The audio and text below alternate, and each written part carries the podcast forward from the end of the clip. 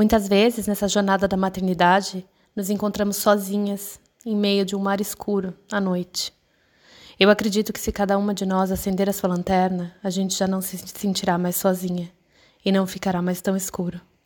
Essa é minha lanterna para você, dizendo que eu também estou aqui e que eu te vejo.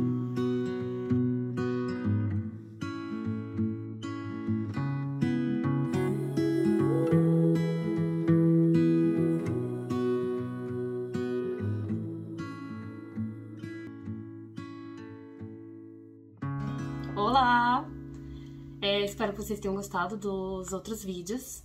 E agora que a gente está começando a falar mais a respeito é, das ferramentas, a gente vai. Vou tentar organizar de forma que a gente tenha uma ferramenta explicando o que, que é, dando exemplos, e na outra, no outro vídeo a gente fala sobre o que, que atrapalha na prática, né? Como é que então essa teoria é, pode ser colocada em prática. E hoje a gente vai falar então conexão na prática.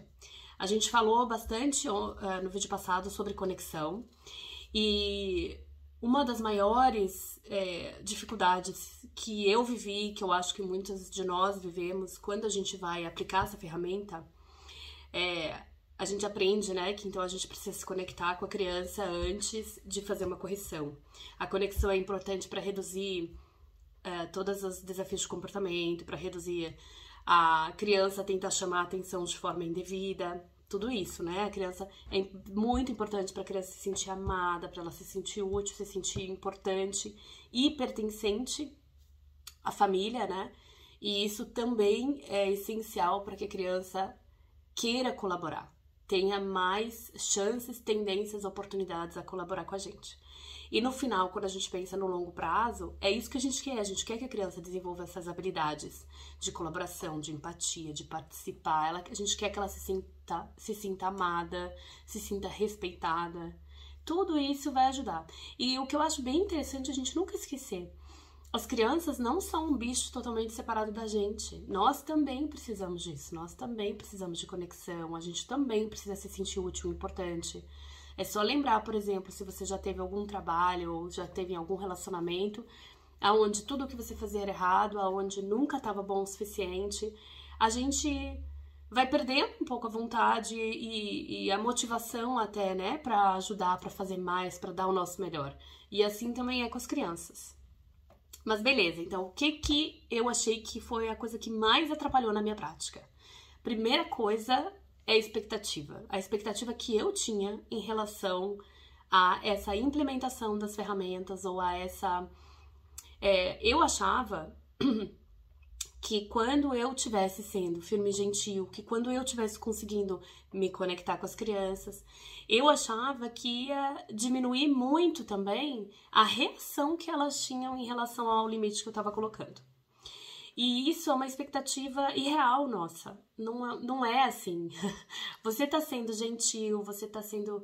É, respeitando a criança, você tá entendendo, dando o tempo dela. Tudo isso vai sim ajudar a criança a se sentir mais amada, mais importante, útil, conectada com você. E ela vai ter a tendência de diminuir os comportamentos desafiadores. E ela vai ter a tendência de colaborar mais com você. Mas isso não quer dizer que toda vez ela vai adorar o limite que você colocou. Não, filha, aí não pode subir. Ou filha, é, não pode jogar água no chão, por favor, a água fica só no teu copo. Quando você coloca esse limite, a criança não vai falar: Nossa, mamãe, obrigada, você acabou de acabar com a brincadeira que eu tava gostando tanto, mas tudo bem. É, muitas vezes a criança vai entrar naquele estado de reação ao que a gente está falando e ao que a gente está fazendo. E ela vai ficar muito frustrada. E vai ter choro, e vai ter grito, e vai ter briga, e vai ter criança que vai é, tentar te bater. Enfim, tudo isso pode acontecer, mesmo que você esteja sendo extremamente gentil. E quando a gente entende isso, ajuda muito, porque para mim, pelo menos, quando virava esse essa chavinha e a criança dava dava show ali porque não tinha gostado do que eu tinha falado feito, mesmo que fosse tão gentil, é, eu aí perdia, eu perdia a conexão e eu ia puf, é, e aí reagia no meu automático, porque daí entra, igual acho que eu também falei já, né? Então, entra a nossa criança em ação. E aí eu ia por um lado bem autoritário. Bravo ou grito, desrespeitoso, totalmente desrespeitoso. Então, essa é a primeira coisa. À medida que eu comecei a entender um pouco melhor e a aceitar isso, acho que passa por isso também, né? Não só entender racionalmente, mas aceitar isso, um, começou a melhorar um pouquinho também a minha capacidade e o meu, uh, o meu limiar de o quanto eu conseguia investir naquela conexão. O quanto que eu conseguia realmente me doar para que aquilo acontecesse, né? Porque a gente também tem o nosso próprio limite, né? Então eu percebi que o entender e aceitar que é assim, que essa expectativa era minha e ela era irreal, é, aumenta esse espaço, assim. Ele não é infinito, mas, mas ajuda. É, uma outra coisa também, a gente. Então, quando a criança grita e, e fica brava com o limite que a gente colocou, é a gente também ajudar a criança a lidar com a frustração. A gente também, através da própria conexão, a gente consegue ajudar e acolher a criança. E lidar com a frustração, aceitar que as coisas nem sempre são do jeito que a gente quer ou do jeito que a gente imaginou. Isso é habilidade para a vida. E a gente sempre aqui vai estar tá falando de desenvolver habilidades para a vida, habilidades para longo prazo, habilidades para que a criança um dia seja um adulto saudável e consiga ocupar o seu lugar no mundo.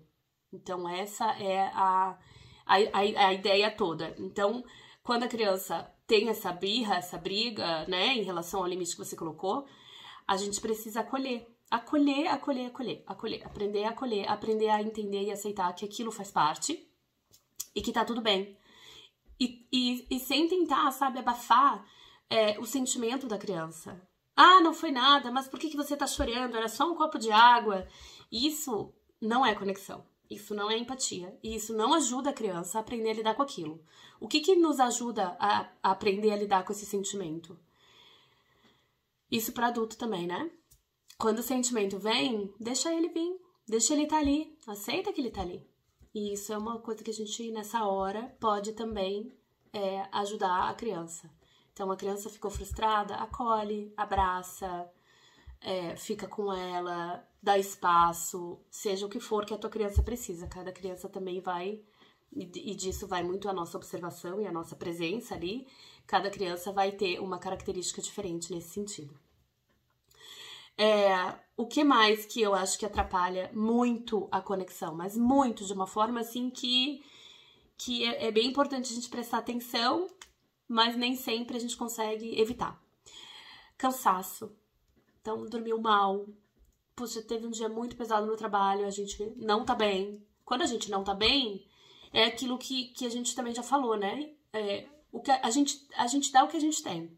Se a gente não tá bem, se a gente não tá conectado com a gente, se a gente tá se sentindo ou na merda, né? Ou aqueles dias horríveis, ou que você realmente teve insônia, teve pesadelo, sei lá qualquer coisa dessas que aconteça com a gente atrapalha nesse espaço que a gente tem para conseguir fazer a conexão. É, então é importante também a gente ter esse autocuidado, a gente também se respeitar, a gente também cuidar para que a gente tenha uma alimentação adequada, noites na medida do possível, lógico, melhores dormidas possíveis, porque claro, eu como a maioria de vocês tem criança pequena, às vezes eles acordam, né? Enfim, então é, mas uma coisa que eu acho que a gente tem como controlar, essa questão da alimentação, sim, a questão de procurar, pelo menos, se cuidar um pouquinho o corpo, cabeça, sabe? Manter algum exercício, manter alguma coisa na vida que te dá prazer, que seja a, o teu momento. A gente também cuidar da gente, ajuda a gente a estar mais aberto e mais disposto a conseguir nos conectar com as crianças. Então, quando o Arthur, por exemplo, era muito pequeno, a gente passou por uma fase muito difícil. É, o Arthur tinha cinco meses quando eu saí do Brasil e fui para Nova Zelândia, né? Fomos a família inteira.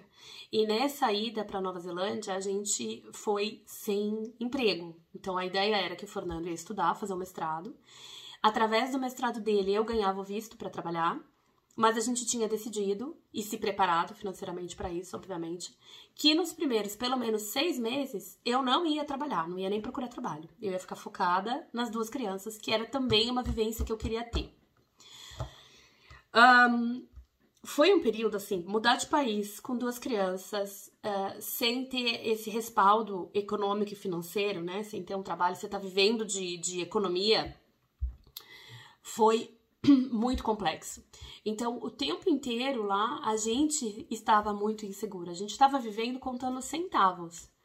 É, a gente tinha um budget por mês para gastar e era, tinha que ser aquele dinheiro, não podia ser mais, não podia ser menos. Então, precisou ir no médico, tem que cortar de algum lugar.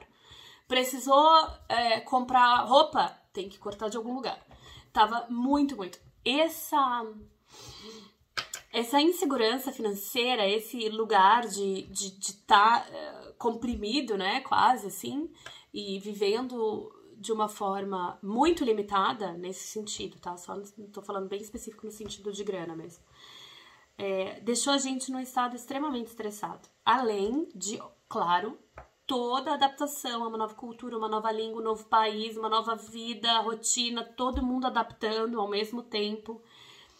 E eu percebi, foi muito claro, gente, muito claro, o quanto isso, esse estresse que a gente estava vivendo, por uma escolha, sim, mas isso não tira o peso do estresse, o quanto que esse estresse atrapalhou demais a minha conexão com as crianças. E com o Fernando comigo mesmo, enfim, atrapalhou no geral.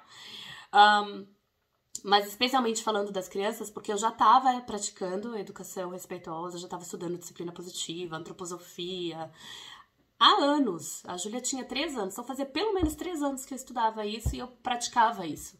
Então eu já conseguia ver que eu já tinha evoluído, eu já tinha conseguido um, chegar no, em alguns lugares, né? Já tinha conseguido ter uma certa uma percepção diferente, já tinha conseguido chegar no lugar onde eu conseguia me conectar com ela quando ela estava extremamente frustrada. Eu conseguia exercitar isso, exercitar paciência, exercitar escuta, exercitar presença. Eu já estava fazendo tudo isso. E nesses primeiros seis meses de Nova Zelândia, eu perdi 80% da capacidade de fazer isso. E, junto, e eu percebi que tinha tudo isso. Então, tinha o meu estresse, a, a minha insegurança, a insegurança do Fernando. Daí, é, a gente não dormia bem, porque daí tava todo mundo se adaptando. O Arthur ficou enlouquecido, ele acordava de hora em hora. E ele já, ele já não tava mais acordando de hora em hora, entende? Então, assim, Ai, gente, foi um momento que eu percebi que a minha conexão foi totalmente por água abaixo. Mas não porque eu esqueci o que eu já tinha aprendido, porque eu não tinha condições. E é isso que a gente também tem que entender. E nessa hora, para mim, pelo menos, foi muito difícil nessa hora eu olhar para mim mesma com ternura. Eu olhar para mim mesma com amor, com empatia.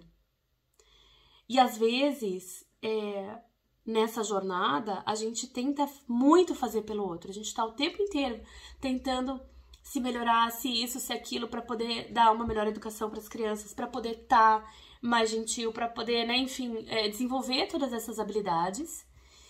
Mas a gente precisa aprender a fazer isso com a gente mesmo também. E, e foi quando eu consegui entender e aceitar que eu precisava primeiro ter a empatia comigo, primeiro me perdoar por eu não estar tá conseguindo fazer tudo isso. Quando isso aconteceu é que daí eu conseguia ir absorvendo aos poucos e mudando a e mudando essa situação. Até então, eu tava só assim, a gente entra num ciclo meio vicioso, sabe? É, a gente, eu, eu tava, tipo, eu, eu, sabia o que eu tinha que fazer, eu já tinha conseguido fazer muita coisa, e eu via que eu não tava mais conseguindo, e daí eu comecei a, comecei a me culpar, começava a me sentir mal, e começava a, a enfim, a, a, não, a não me tratar com amor e com carinho. Então, isso é uma coisa que eu também quero lembrar o tempo inteiro para vocês, eu vou lembrar isso. É, tudo começa com a gente, tudo começa com a nossa autoeducação. E a autoeducação engloba tudo. A gente conseguir ter empatia com nós mesmos, a gente conseguir saber o momento que a gente precisa parar, a gente entender quais são os nossos gatilhos, a gente entender aonde que a gente está precisando de uma pausa, a gente entender e aceitar quando a gente não consegue, a gente entender e aceitar que às vezes o grito sai. E isso faz parte. E somos todos humanos. E tá tudo bem. E a criança não precisa de pais perfeitos. Não precisa. Ninguém aqui vai ser pai perfeito, não importa o quanto a gente estude.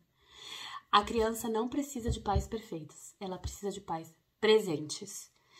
E é lógico que quanto mais a gente evoluir, melhor vai ser. Mas faz parte também do nosso caminho e da nossa jornada a gente passar por isso. E toda vez que a gente tem um aprendizado, a gente fala muito isso para as crianças, mas eu sinto que é para um aprendizado de coisas novas no geral, até para adulto. É, a criança aprende em, em, platôs, né? Então o gráfico de aprendizagem da criança não é assim, né? Então a criança dá um salto, tipo salto de desenvolvimento. Pum, saltou, ela fica ali treinando a nova habilidade e depois ela dá um novo salto. E aí ela fica treinando também a nova habilidade. E eu sinto que às vezes pra gente, talvez não questão de habilidade manual, igual é pra criança, engatinhar, andar, darará, mas pra gente, essas habilidades que tem mais a ver com quem a gente é, é essa, essa questão mais de expansão da consciência, de você, pum, de repente você enxerga diferente as coisas, eu sinto que também é, é em, em etapas, assim. Então a gente tem um, um, um instalo, entende alguma coisa e aí é, pratica, pratica, elabora, fica meio que assim, de repente você consegue ter um outro. É igual a, que eu contei também, acho que no outro vídeo. É, às vezes a gente dá um passinho para pro lado e já vê uh, tudo diferente. E aí você fica ali um pouco, olhando aquilo diferente. E aí daqui a pouco você vai conseguir dar mais um passinho pro lado. Então, voltando ao prática, o que atrapalha a conexão, é a gente também, às, às vezes a gente também não ter esse entendimento do nosso próprio processo. Então, conecte com você mesmo também. Treine a empatia com você mesma também, porque isso é importante para que você consiga fazer com o outro. Uma outra coisa que eu acho que atrapalha muito a conexão no dia a dia. Então, dia a dia, gente. Quem não tem o dia a dia mega corrido, né? Dia a dia.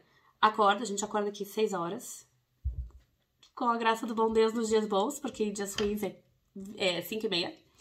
Uh, então a gente acorda às 6 horas.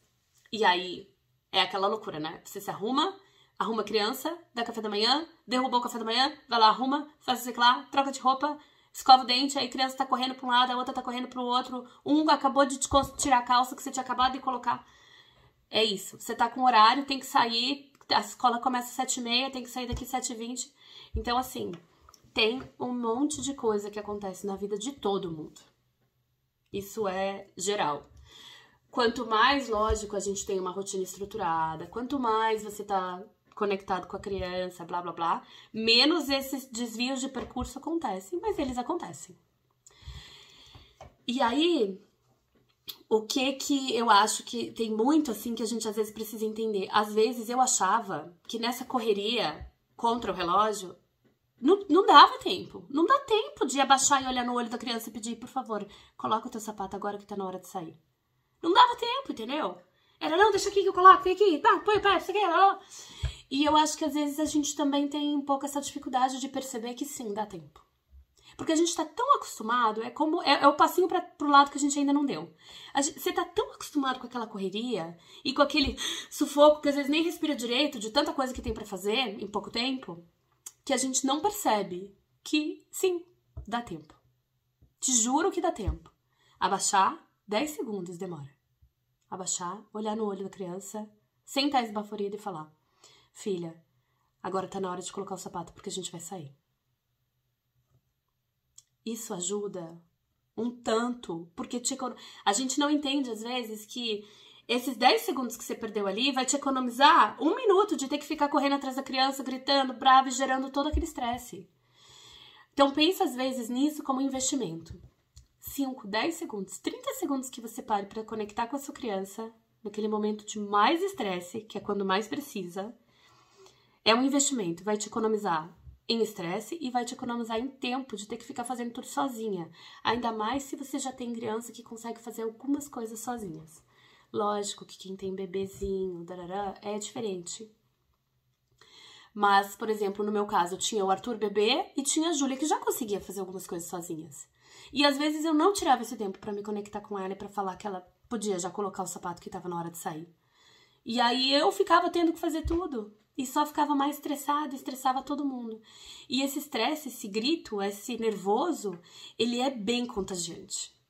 Todo mundo fica daí agitado quando uma pessoa está agitada na família. E a gente precisa lembrar que o contrário também é verdadeiro. Quando uma pessoa consegue, no meio do caos,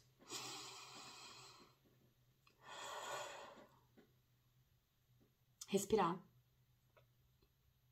se conectar, parece que a energia de todo mundo vai, baixando. E a gente serve também de exemplo. Às vezes a, a, pessoa que tá com a gente não tá nem percebendo também. Ou às vezes é a gente que não tá percebendo, né? Enfim. Então sempre lembrar dessa responsabilidade também. Às vezes a outra pessoa não tá nem percebendo que tá na confusão. Se você percebeu, gente, 10 segundos, 20 segundos que para, que respira. É, eu tô, faz, tô fazendo um curso maravilhoso que, que chama Desescola, na verdade. nem sei se pode falar que é um curso. Mas ele. Ah, tem uma menina lá que ela fala sempre Respiração é tecnologia de ponta e a gente tem ela disponível o tempo inteiro pra gente. E eu percebi muito isso na prática, especialmente quando é em relação à conexão. Se tá tudo começando a virar caos e a gente para para respirar, faz três respirações, bem bem feitinhas, já muda. Já é o passinho pro lado que você deu, você já enxerga as coisas diferentes. Então eu acho que tem muito, enfim, essa questão, né, dessa correria, desse dia a dia que a gente às vezes não entende que o parar e conectar é um investimento para economizar tempo, a gente acha que é uma perda de tempo. E eu acho que tem uma questão da nossa própria mentalidade também, que é um... Ai, uma conversa muito longa. Não quero deixar o vídeo tão longo. Mas vou falar rapidinho, depois talvez eu possa explorar isso daqui melhor. É, a gente vive num mundo muito uh, de energia masculina muito forte. A gente deixou muito de lado e. Não tô falando de, de gênero, tá? Tô falando de, de energia, tipo yin yang, assim. Então a gente vive num mundo em que o tempo inteiro a gente está acessando essa energia masculina, que é de lá, é de fazer, é de rápido, é de iniciativa, é de falar. E a gente usa e exercita muito pouco a nossa energia feminina, que é de receber, que é de pensar, que é de sentir, que é do silêncio. Um, e esse, essa questão, essa, essa cabeça nossa de que tudo tem que ser útil o tempo inteiro, às vezes a gente esquece de cuidar um pouco da nossa alma, de cuidar um pouco disso que é sutil, de cuidar de cuidar do que não necessariamente é útil, mas é essencial para o nosso bem-estar e para o bem-estar da nossa família. E é outra coisa que eu também acho que é, isso atrapalha a conexão e quando você percebe que você precisa também trabalhar essa outra energia para que as coisas fiquem equilibradas, isso ajuda aí, na prática, né? Especialmente nessa prática. E um, um, os nossos pequenos mestres para isso são as crianças. Se a gente exercitar a observação, a criança sabe o que é prioridade. Na maioria das vezes, elas sabem o que é prioridade. Elas dão atenção para aquilo que é essencial na vida. E aí eu acho que a gente aprende demais com elas. Inclusive quando a gente está exercitando essa conexão e a gente tira tira alguns minutos ali do nosso dia para ficar com ela de verdade, para desligar, né? E a conexão ela precisa acontecer fora desse ambiente digital. A conexão é olho no olho. Tira a tela, acaba, né? Desliga o celular, deixa o celular de lado. Fica cinco minutos com a tua criança ali. Você vai perceber como ela sabe, ela sabe o que é essencial. E a gente aprende muito com eles. Muito, muito, muito, muito.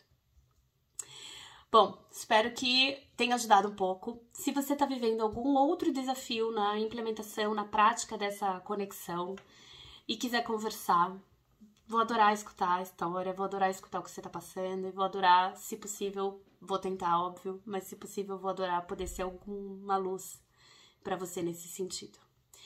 É, pode falar comigo no Instagram, anaflamarques com Z. É isso, gente. Bom dia para vocês.